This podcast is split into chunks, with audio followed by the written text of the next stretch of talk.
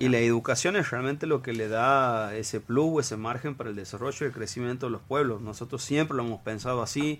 Nosotros cuando asumimos nuestra primera gestión en la ciudad de La Banda, éramos conscientes que más allá de muchos déficits que había en la ciudad, eh, siempre al conurbano Santiago de la Banda también se lo atacaba a nivel nacional como pensando de que era, de que, eh, era uno de los los conurbanos del país que mayor índice de pobreza tenía. Entonces nosotros pensamos que desde nuestro aporte, desde el municipio, de la política municipal, qué podíamos hacer para empezar a cambiar esa realidad. Y, por supuesto que consideramos que la herramienta transformadora, una de las herramientas transformadoras es el tema educativo. Por eso invertimos tanto en educación, en ser pioneros en crear los espacios de primera infancia,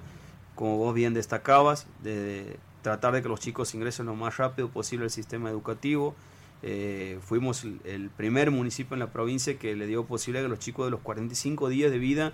ingresen a un, espacio educativo, a un jardín de infantes con un trabajo especial, con estimulación temprana, con nutrición, con seguimiento médico. Después lo replicamos en otros jardines de infantes municipales, a esos espacios de primera infancia. Fortalecimos todo nuestro sistema inicial y fuimos por más construimos la primera escuela primaria, eh, municipal, secundaria. Ahora tenemos un gran desafío para el año que viene, que creo que eso es el desafío que viene en, la,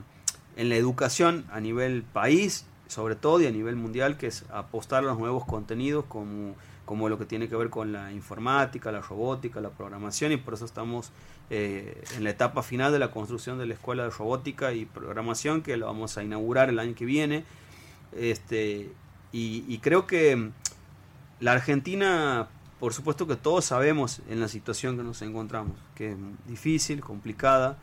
pero no solamente creo que tenemos que pensar en lo urgente eh, hoy en día, que es nuestra situación financiera, eh, lograr que el país se estabilice económicamente, sino que creo que, y que eso también, por supuesto, va a merecer de acuerdos políticos, sino que también poner acuerdos políticos en temas que consideramos fundamentales como el tema educativo.